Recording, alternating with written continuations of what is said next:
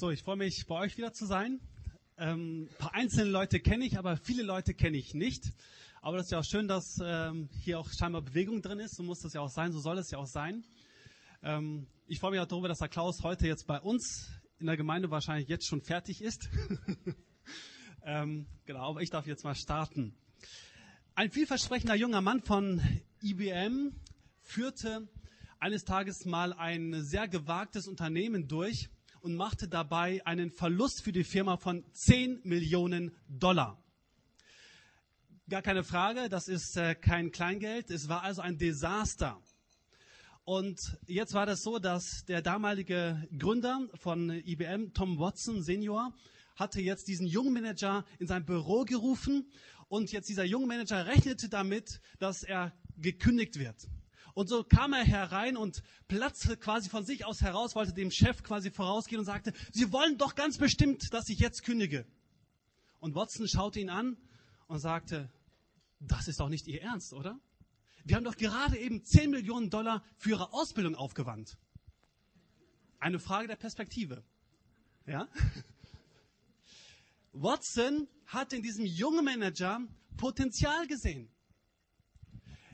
Und er hat ihm neu das Vertrauen geschenkt. Er hat ihm Zeit gegeben, sich weiterzuentwickeln. Und so konnte dieser junge Mann weiter in dieser Firma arbeiten. Watson ist mittlerweile schon lange tot. Das war 1956, wo er gestorben ist. Ja, die Geschichte auch dementsprechend ein bisschen älter. Aber es macht deutlich, es gibt Menschen, die in anderen Menschen Potenzial sehen und sagen, dafür lohnt es sich, selbst 10.000, äh, 10 Millionen Dollar einfach mal auszugeben. Ich selber bin total dankbar, dass es wirklich Menschen in meinem Leben gegeben hat, die sich in mich investiert haben. Die gesagt haben, mir ist es wert, dass ich meine Zeit in dich investiere. Die Potenzial bei mir gesehen haben. Ich denke da zum Beispiel an meinen alten Jugendleiter. Ich komme aus der Kölner Gegend, vielleicht hört ihr das. So, sehr weit oben hier von hier aus gesehen. Also, mein Jugendleiter, der, also ich bin in einer sehr großen Jugend groß geworden. Über 120 Jugendliche haben sich jede Woche getroffen, nur die Jugend alleine. Und dieser Robert, der Jugendleiter, er trotz alledem hat er mich gesehen. Und er hat mir dann ein paar Aufgaben zugeschoben. Und nach einer Zeit lang hat er mir weitere Aufgaben gegeben und hat mir irgendwann mal auch Menschen anvertraut. Und so durfte ich dann verschiedene Teams leiten. Und wenn ich an ihn denke, denke ich, wow, klasse, dass er mich gesehen hat. Dass er mir Vertrauen geschenkt hat. Oder da ist Willi.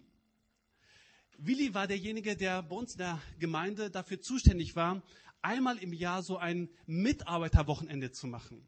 Alle Kinder, Teenie, Jugend und was für auch immer, Mitarbeiter sind für ein Wochenende zusammengekommen. Die Gemeinde, wo ich war, war ein bisschen größer. 700 Leute, die sich sonntags getroffen haben, ja. Also waren einige Mitarbeiter und er war dafür zuständig, diese Mitarbeiter quasi zu sammeln und sie zu ermutigen für ein Wochenende. Eines Tages fragte er meine Freunde und mich, ob wir das nicht gemeinsam tun könnten. Diese Mitarbeiterwochenenden gestalten, die Themen auszuarbeiten, um die Mitarbeiter für ein Wochenende jeweils zu ermutigen. Er hat was gesehen und hat uns das Vertrauen geschenkt und hat uns in diese Mitarbeit hineingenommen. Und zu guter Letzt ein Beispiel, wo ich sehr gerne noch zurückdenke oder auch immer wieder noch daran denke, ist Arthur. Arthur ist einer der, würde ich sagen, ist einer derjenigen, der am nachhaltigsten und am intensivsten in mich investiert hat. Und mit ihm bin ich nach wie vor auch im Kontakt. Schon über zehn Jahre sind wir eigentlich relativ regelmäßig im Gespräch. Und wir haben die unterschiedlichsten Themen miteinander besprochen. Wir haben uns über Glaubensthemen auseinandergesetzt. Als ich damals vor im April bin ich 15 Jahre verheiratet. Als ich also damals mit meiner jetzigen Frau befreundet war, war er es und seine Frau, die mich, die uns eingeladen hatten, die uns gesagt haben, okay, ihr habt jetzt scheinbar ein bisschen was vor, ähm, hat uns ein paar Tipps gegeben zum Thema Freundschaft, Ehe, hat uns da ein bisschen geholfen. Er war es auch, mit dem ich so das ein oder andere Sachbuch gelesen habe. Er ist selber Pastor und wo wir diskutiert haben. Und er ist es auch, mit dem ich Fragen durchgegangen, wenn wir zum Beispiel, wo drin siehst du meine Stärke? Was ist so meine Begabung? Aber auch so Sachen wie, wie würdest du eigentlich in dieser Situation handeln? Ich stelle dir jetzt mal diese Situation dar und du sagst mal, Was hältst du davon? Wie müsste ich angemessen darauf reagieren? Oder wie ist deine Wahrnehmung dazu? Oder aber auch so Sachen wie, wie kann ich meine Beziehung zu Jesus am Leben halten? Er ist also derjenige, mit dem ich wirklich sehr unterschiedliche Themen und Bereiche wirklich durchgekaut und diskutiert habe. Und wir haben das so gemacht, dass wir bis im Laufe dieses Jahres haben uns wirklich einmal im Monat für eine Stunde lang per Telefon darüber ausgetauscht. Das war so ein fester Termin in meinem Kalender und wir hatten immer eine Telefonkonferenz. Und jetzt haben wir uns darauf geeinigt, dass wir das einmal im Quartal machen. Aber was ich sagen will, ist, so Menschen zu haben, ist unheimlich wertvoll. Vor einigen Jahren ist ja dieses Thema Coaching oder Mentoring in Wirtschaft und Wissenschaft so richtig explodiert, sag ich mal. Ähm, das ist ja jetzt in aller Munde gewesen oder vielleicht ist es auch in eurem Unternehmen, wo ihr unterwegs seid, in euren, äh, ist das ein Gesprächsthema. Und mich würde es mal interessieren, wer hat das gerade so in, in, der Firma vielleicht? Coaching, Mentoring, erlebt ihr das? Einmal so ein Handzeichen? Gibt es sowas? Bei euch nicht? Trainee, sagen auch einige, ja? Okay, da. Aber nicht so viele. Das wundert mich. Okay? Also das wundert mich wirklich, weil das ist so, vor einigen Jahren war das so das Thema überhaupt. Coaching, Mentoring. Ähm, und vielleicht fragt ihr euch, okay, was ist auch der Unterschied? Zwischen Coaching und Mentoring. Da gibt es viele Gemeinsamkeiten und deswegen die Literatur selber ist sich da auch nicht ganz einig, wo man genau die Schnittgrenze da zieht. Aber nur damit ihr es mal gehört habt, man sagt in der Regel, wie gesagt, in der Regel, und es gibt genug Ausnahmen, äh, ist es so, dass beim Mentoring geht man davon aus, dass der Mentor und der Mentee, ja, äh, die sind, kommen aus einer Organisation oder beziehungsweise aus einem Unternehmen und der Erfahrenere beziehungsweise, äh, bringt dem Unerfahreneren oder beziehungsweise den Neueren etwas bei. Ja? So, das sagt man so ganz allgemein. Und damit wird aber gleichzeitig deutlich, dass oft beim Mentoring sowas wie ein Hierarchieverhältnis oder so ein ähm, Gefälle da ist. Dass jemand, der über einem steht, der bringt einem was bei. Bei Coaching sagt man da, eher ist es unabhängiger, da geht es um einzelne Prozesse, wo man Leute mit hineinnimmt, das ist über eine Zeit lang, da gibt es auch nicht dieses Abhängigkeitsverhältnis dann. Ähm, so, aber insgesamt gesehen muss man sagen, gibt es eine ganz, ganz große Schnittmenge, deswegen ist auch immer wieder auch diese Verwirrung da. Ähm, und das soll uns auch nicht um diese Auseinanderdividierung gehen von Coaching und Mentor, Mentoring heute, sondern einfach um, die, um das prinzipielle Thema. Weil beide haben nämlich das Anliegen, nicht nur Wissen zu vermitteln, sondern wirklich letztlich Wissen in der Praxis umzusetzen. Das ist nämlich das Kunststück. Wir wissen alle ganz schön viel. Aber das dann umzusetzen, ist nämlich genau eine andere Geschichte. Also man sagt sogar bei Mentoring und Coaching, die Gemeinsamkeit ist, dass es eigentlich um Karriere und Lebensberatung geht. Und zwar um ganz persönliche Dinge geht es dann auf einmal. Wie verhalte ich mich richtig in Konfliktsituationen? Wie gehe ich richtig mit Druck um? Also es geht wirklich um ganz persönliche Dinge. Oder wenn wir es sogar mal auf Christen übersetzen würden, könnte es auch die Frage bedeuten, wie gehe ich in, mit meiner Versuchung ganz konkret da um? Ja? Also das wären so äh, Beispiele, wo man sagen kann, okay, das hat was mit meinem Leben zu tun, das will ich umsetzen. Eine Redewendung, die dabei so, so als Basis immer wieder gegeben wird, die heißt, gib einem Hungernden keinen Fisch, sondern bring ihm das Angeln bei. Ja? Also gib einen Hungernden keinen Fisch, bring ihm das Angeln bei. Damit will man sagen, also wirklich, es geht um nachhaltige Veränderung und um eine, um eine Sicht, wirklich Fähigkeiten in der Tat zu lernen, nicht einfach nur sich bedienen zu lassen.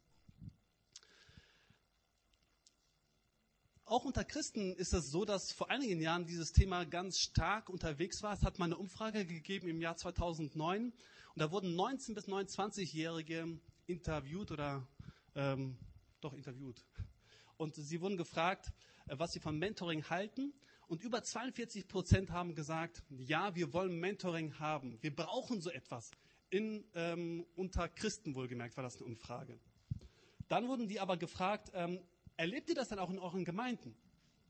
Und da war das wiederum so, dass dann nur etwas über 16 Prozent haben gesagt, okay, sowas finden wir tatsächlich auch in unseren Gemeinden. Also da merkt man, es ist eine Diskrepanz zwischen Wunsch und Wirklichkeit. und dass da wirklich ein Bedarf ist. Menschen von heute wollen eigentlich Begleitung erfahren. Und die Frage ist natürlich, ist das einfach nur einfach so eine Welle, die aus Amerika möglicherweise wieder rübergeschwappt ist? Ähm, oder warum springen wir auf so Themen an? Was steckt da möglicherweise hinter? Und ich möchte euch jetzt mal, ich möchte mal einen ganz großen Bogen spannen. Und zwar möchte ich da mal auf die Bibel verweisen. Als Gott die Welt schuf, da schuf er sie wirklich gigantisch.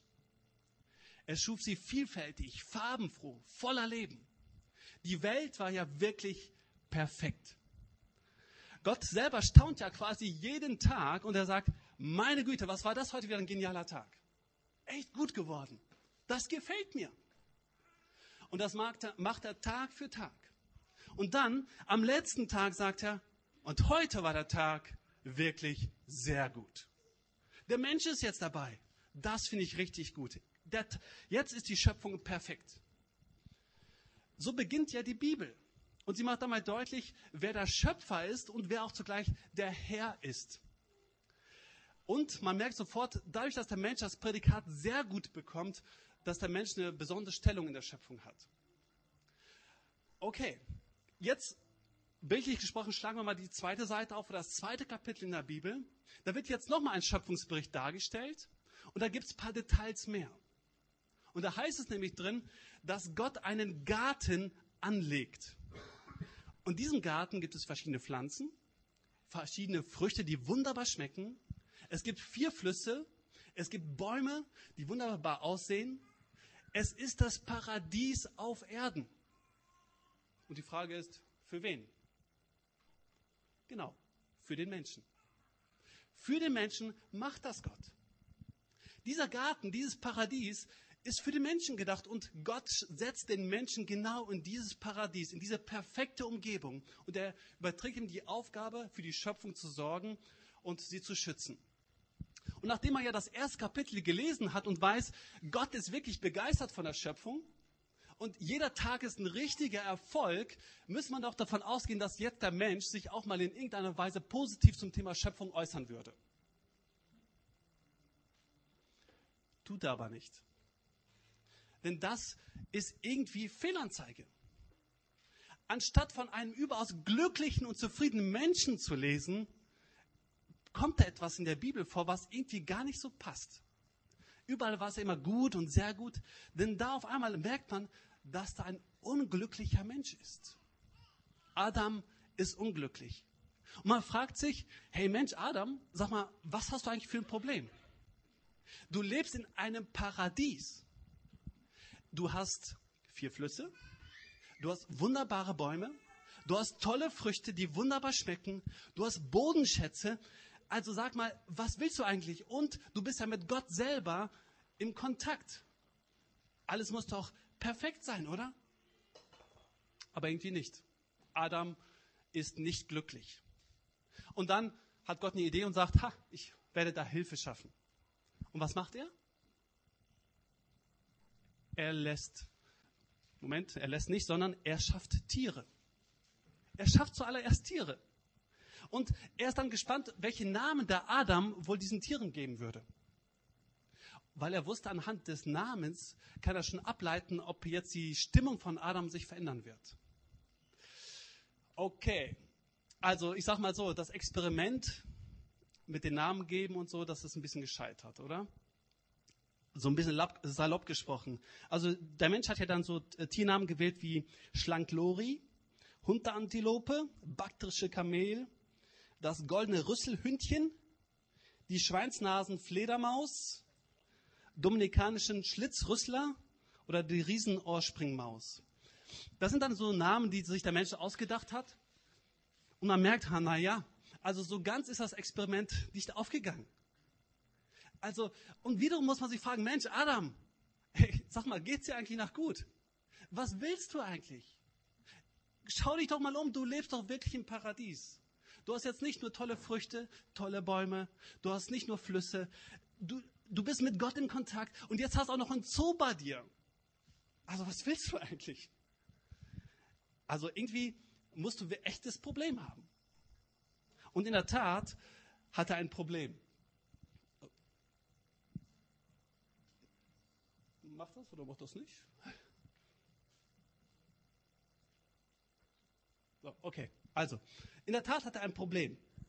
Und zwar heißt es nämlich da, dass in 1. Mose 2, Vers 18, da sagt Gott nämlich, ich will ein Wesen schaffen, das ihm hilft und das zu ihm passt. Der Adam hat nämlich das Problem, dass er einsam ist. Der Kerl ist einsam. Und der hat kein echtes Gegenüber. Er hat eine vertikale Beziehung zu Gott. Und Gott steht über ihn. Der ist mit Gott per Du. Aber was er nicht hat, ist eine horizontale Beziehung. Ein echtes Gegenüber. Jemand auf seiner Ebene. Das fehlt ihm. Und deswegen ist Adam unglücklich. Und dann heißt es eben im gleichen Vers weiter, ich will ein Wesen schaffen, das ihm hilft und das zu ihm passt. Also, da, da stellen wir fest, okay, es geht darum, wirklich ein echtes Gegenüber zu haben. Jemand, der auf meiner Ebene ist.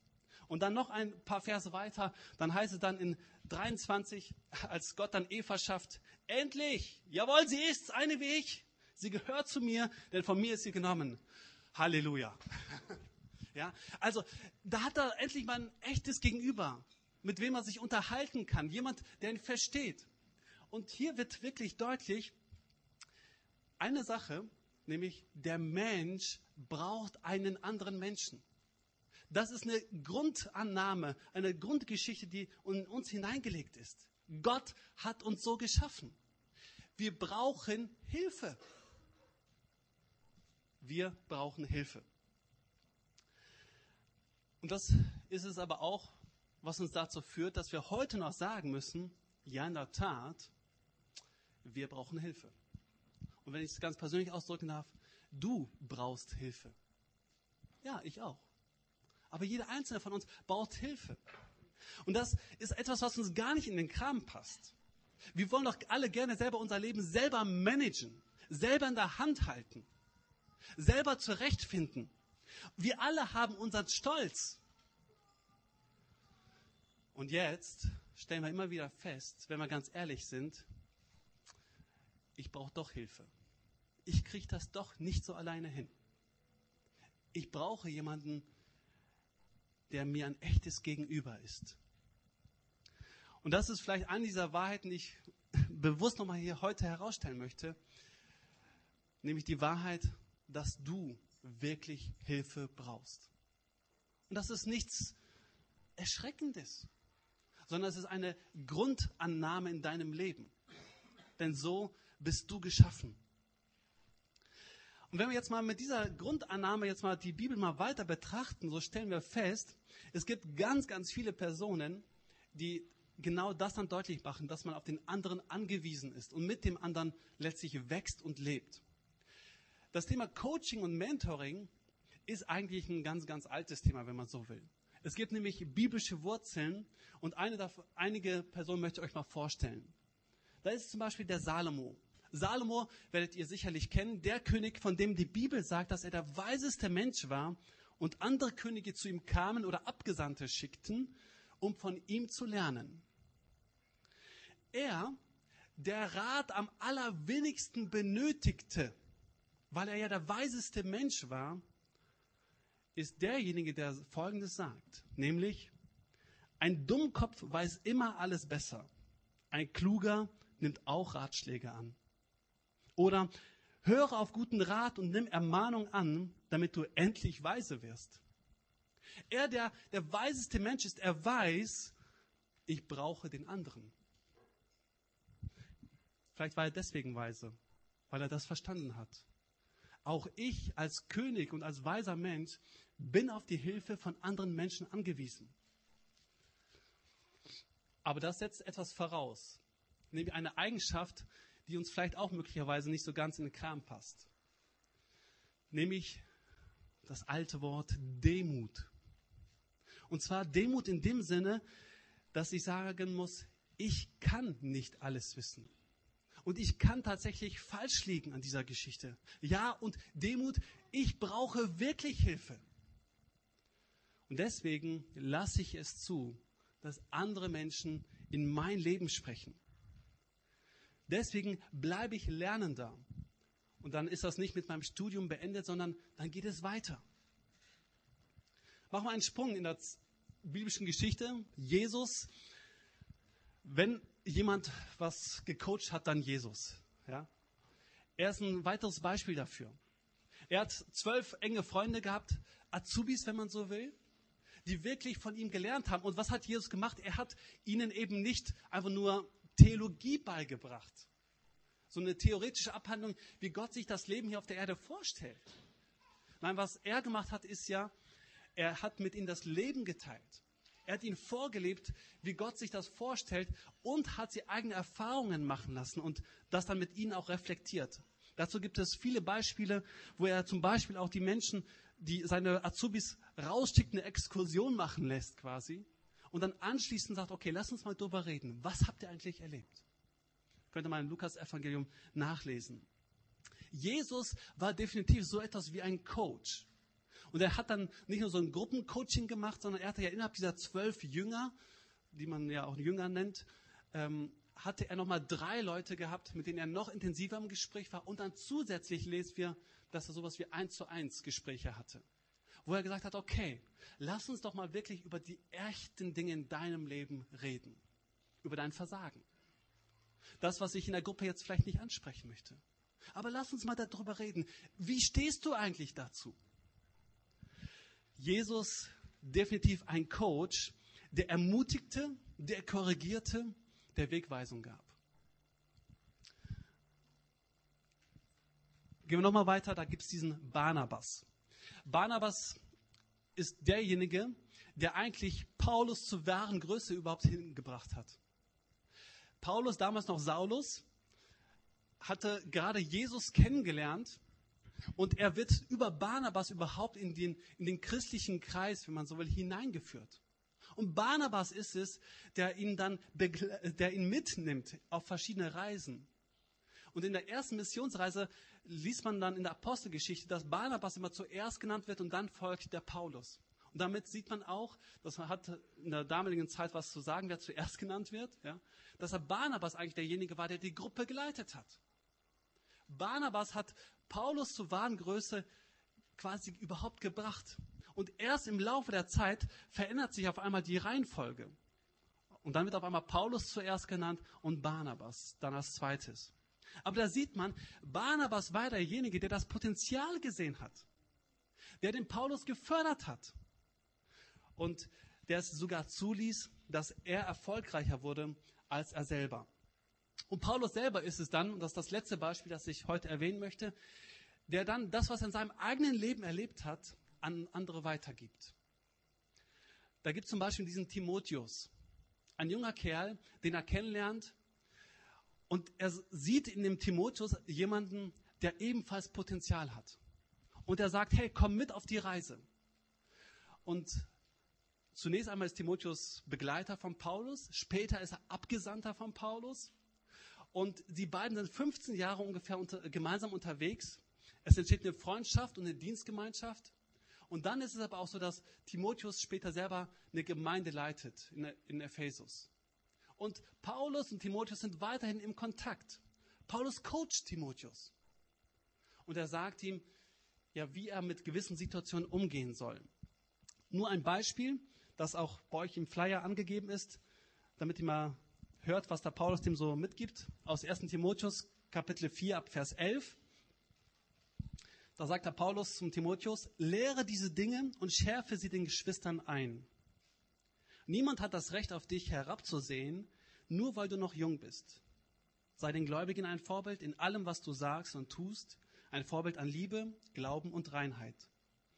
Widme dich bis zu meinem Kommen mit ganzer Kraft dem Vorlesen der Heiligen Schrift, dem Ermahnen und Ermutigen der Gläubigen und dem Lehren. Lass die Gabe nicht ungenutzt, die dir durch Gottes Gnade geschenkt worden ist. Du hast sie ja aufgrund der Ältestenschaft, nein, Entschuldigung, du hast sie aufgrund eines prophetischen Wortes und unter Handauflegung der Ältestenschaft bekommen. Konzentriere dich also ganz auf diese Aufgabe. Lass dich durch nichts beirren. Dann werden die Fortschritte, die du im Glauben machst, allen sichtbar sein. Gib Acht auf dich selbst und auf das, was du lehrst. Halte dich treu an alle diese Anweisungen. Wenn du das tust, wirst du sowohl dich selbst retten, als auch die, die auf dich hören. Also da in diesen wenigen Versen gibt der Paulus ganz, ganz viele Tipps. Ich möchte sie einfach nur erwähnen. Ach, die sind schon erwähnt. auch gut. Ähm, da steht eben, ne? Lehre auch die unangenehmen Dinge. Könnte man das eigentlich so auf äh, Plattdeutsch hier mal so rüberbringen, ja? Der, äh, der Timotheus, der sollte auch die Dinge nennen, wo Leute sich falsch verhalten. Und da sagt der Paulus, habe den Mut, das denen zu sagen, zu korrigieren. Dann sei ein Vorbild. Oder das andere eben, widme dich wirklich mit ganzer Kraft äh, dem Thema Ermahnung und Ermutigung zu. Setze deine Gaben ein. Konzentriere dich, wir würden vielleicht sagen, verzettel dich nicht. Und achte dabei auf dich selber. Ich kann euch nur aus eigener Erfahrung nochmal sagen, ich bin unheimlich dankbar, dass es Leute wie zum Beispiel den Arthur in meinem Leben gibt oder gegeben hat auch, die mir nicht nur immer schön über den Kopf gestreichelt haben. Die haben, ja, alles gut, Paul. Ja. Nein, sondern die mir gesagt haben, hör mal zu, das, was du mir da beschreibst, erfordert deine Aktion. Und das ist total unangenehm. Aber du musst meinetwegen das Gespräch mit XY suchen. Und da möchtest du vielleicht gerne gerade einen Bogen drum machen. Aber es ist absolut notwendig, dass du es machst. Deswegen mach es. Drück dich nicht. Ja? Oder aber auch die Situation, die du, du mir erzählst und deine, dein Verhalten darauf, ist die eine Sache. Aber versuch das doch mal von einer anderen Perspektive zu sehen. Hast du schon mal darüber nachgedacht, wie die Person das und das empfunden hat? Auf einmal gibt es dann jemanden, der mir auf einmal eine andere Perspektive aufzeigt und der mich ermutigt, wirklich Dinge anzugehen, wo ich gerne einen Bogen drumherum machen würde. Oder wo ich mich einfach verrannt habe. Wo ich gedacht habe, ja, alles ist gut, was der Paul macht. Ja. Und dann gibt es da jemanden, zu dem ich Vertrauen habe und der mir aufzeigt, hey, Moment mal, da laufen Dinge in deinem Leben falsch. Da musst du Korrektur vornehmen. Mentoring oder Coaching ist, glaube ich, eine Sache, die wirkt vom Namen her relativ neu ist, aber eigentlich vom Prinzip her zu den Basics der Bibel gehören. Nämlich, dass es eigentlich ziemlich selbstverständlich ist, dass ich den anderen wahrnehme, den anderen ermutige, den anderen korrigiere. Natürlich bedarf es dazu ein Vertrauensverhältnis. Natürlich bedarf es, dass ich den anderen wirklich schätze und wertachte. Oder Liebe, so drückt das die Bibel aus. Liebe als Grundbasis dafür, um überhaupt miteinander im Kontakt zu sein. Aber eigentlich ist es etwas, was völlig normal sein sollte, auch unter Christen.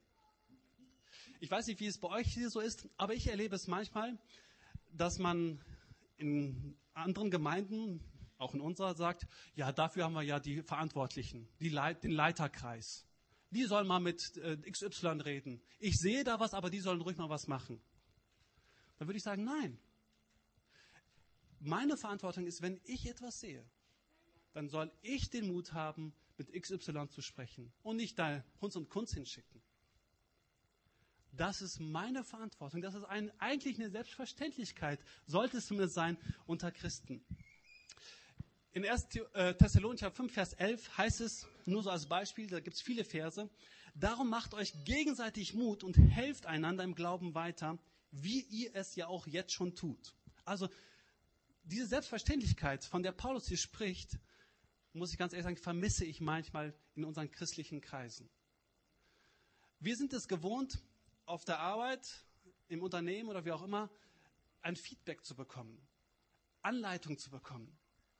Aber was den christlichen Glauben angeht, da reagieren wir manchmal sehr, sehr sensibel. Wir sagen, Moment mal, der Glaube, das ist doch meine persönliche Geschichte. Halt du dich mal lieber raus. Wer gibt dir denn überhaupt das Recht, in mein Leben hineinzusprechen? Hä? Aber wenn ich von der Bibel herkomme, dann stelle ich fest, das ist eigentlich eine Selbstverständlichkeit. Ja, Christen haben miteinander ihr Leben geteilt. Und wenn sie Leben geteilt haben, dann haben sie auch Glauben miteinander geteilt. Wir machen manchmal leider das, den Fehler, dass wir Glauben und Leben miteinander, voneinander trennen. Aber das Anliegen Jesu war ja, oder ist es ja nach wie vor, dass wir genau das zusammenbringen. Dass es nicht zwei Paar Schuhe sind, dass wir sagen, gut, mein Jesus und ich alleine sind jetzt unterwegs und ab morgen lasse ich die Sau raus. Ist ja Woche. Und am Sonntag mache ich wieder hier eine auf schön. Nein, sondern das Anliegen ist ja gerade, Glauben und Leben zusammenzubringen und miteinander zu teilen. Das heißt, wenn ich mein Leben teile, teile ich auch meinen Glauben. Oder wenn ich meinen Glauben teile, teile ich auch das Leben. Das war bei den ersten Christen völlig normal. Deswegen haben sie sich gegenseitig unterstützt, gegenseitig ermutigt, gegenseitig korrigiert. Ihr habt ja das Thema ähm, Coaching unter dem, unter dem Motto laufen, Balance halten. Und damit die Frage, wie kann ich eigentlich mein Leben in Balance halten? Und das ist wirklich auch eine spannende Frage in unserer Zeit. Wir sind ja ziemlich busy unterwegs. Aber ich glaube zutiefst, ein Coach oder ein Mentor hilft mir und hilft dir dabei, genau das zu tun. Und deswegen, wenn du heute etwas mitnimmst, dann das. Besorg dir einen Coach oder besorg dir einen Mentor oder wie auch immer du den nennen magst. Besorg dir eine Frau, äh, eine Frau.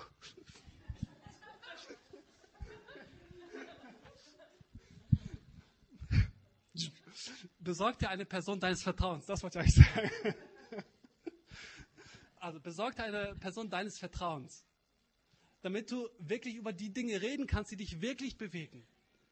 Und dem du das Recht gibst, zu sagen, okay, stelle mir die Fragen, die mir sonst keiner stellen darf. Und ich bitte dich darum, dass du das tust. Ich war gestern ganz spontan beim FCA-Spiel gegen Braunschweig, 4-1 gewonnen, gutes Spiel. genau. Ähm, mit meiner Tochter. Äh, wir haben gestern Morgen den Anruf gekriegt, da war der Nikolaus da, hat gesagt, hey, ich habe zwei Karten, wollte nicht dahin gehen. Haben wir die Chance ergriffen, war echt schön. Aber was, was mir da wiederum noch aufgefallen ist, ein Profifußballer, der weiß, wie man Fußball spielt. Aber er muss jeden Tag trainieren. Er braucht trotz alledem einen Coach. Und ich bin mir sicher, dass der Markus äh, Weinziel nicht so gut spielt derzeit wie seine Jungs. Aber er weiß, dass seine Jungs seine Anleitungen brauchen. Sie sind die Profis, aber sie müssen regelmäßig trainieren. Und das Gleiche, glaube ich, betrifft auch uns. Wir brauchen regelmäßig jemanden, der das Recht hat, in mein und in dein Leben zu sprechen. Aber du musst vielleicht auch dem, dieser Person mal das Recht dazu geben, bewusst einräumen. Deswegen mache ich dir heute Mut zu überlegen, okay, wer ist die Person meines Vertrauens? Und gebe ihr doch das Recht und sage, hör mal zu, ich möchte, dass du mir die Fragen stellst, die sich sonst keiner traut zu fragen. Lass uns über Glauben reden. Lass uns über Sex reden. Lass uns über, keine Ahnung was, was dich gerade bewegt, reden. Das, was die echten Baustellen in meinem und deinem Leben sind. Es ist völlig normal, dass du und ich Hilfe brauchen. Denn wir sind so, so geschaffen worden. Wir sind so geschaffen worden, dass wir den anderen brauchen. Deswegen ist das, sollte es uns mal Mut machen, einen Schritt aus diesem Schatten herauszutreten und sagen, okay, wenn das so normal ist, dass ich Hilfe brauche, dann will ich das einfach mal artikulieren und sagen, okay, ich mache es fest. Ein Prinzip, das ich euch gerne, also es gibt viel zu sagen, ich muss Schluss machen. Ähm, ein Prinzip, das ich euch aber gerne sagen möchte, ist bei dem Thema Coaching, Mentoring, ist ein Satz oder eine Aussage. Und zwar das äh, heißt die Aussage, Klarheit klärt. Klarheit klärt. Und zwar meine ich damit Folgendes. Also wenn du dir jetzt jemanden suchst, dann habe den Mut, ganz konkret zu sagen, um welche Bereiche deines Lebens handelt es sich?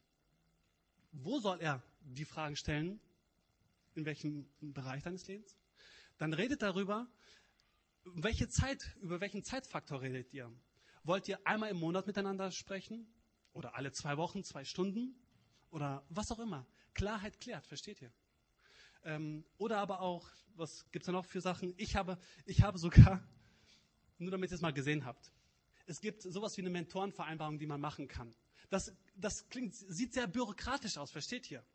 Aber sowas habe ich, verwende ich wirklich zum Teil, einfach um deutlich zu machen, Klarheit klärt.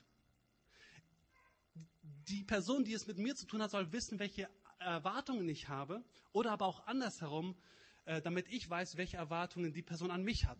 Und hier sind jetzt in diesem Fall verschiedene Bereiche. Über welche Schwerpunkte in deinem Leben wollen wir reden? Vielleicht sind es bei dir andere Bereiche. Könnt ihr das lesen? Jüngerschaft, Seelsorge, das ist jetzt alles so fromm ausgedrückt. Ne? Also, aber ähm, willst du mich eher so als Berater haben oder jemand, der, ähm, jetzt steht da Lehrer, der, wo du sagst, okay, ich möchte jetzt wirklich wissen, was ist Theologie an sich oder so, ja? Äh, dann könnte man das ankreuzen, okay, das ist mir wirklich wichtig in meinem Leben, lass uns darüber reden. Dann kann man sowas darüber reden, wie oft treffen wir uns und so weiter. Aber das soll einfach nur eine Hilfe sein unter dem Prinzip Klarheit klärt. Weil ich glaube, wenn das klar ist, was du willst, dann wird es dir helfen, auch wirklich echte Fortschritte zu machen. Nur so als Anregung oder als Beispiel, wie sowas möglicherweise aussehen kann. Also die Ermutigung für heute lautet, lass andere in dein Leben und in, auch in dein Glaubensleben hineinschauen und hineinsprechen. Denn ich glaube wirklich, jeder von uns braucht es. Und dazu möchte ich euch echt Mut machen. Man muss das nicht so hochhängen, man kann das wirklich auch innerhalb des Kreises hier. Könnt ihr anfangen, euch jemanden zu suchen und dann loslegen. So, jetzt mache ich einfach Schluss. Fertig.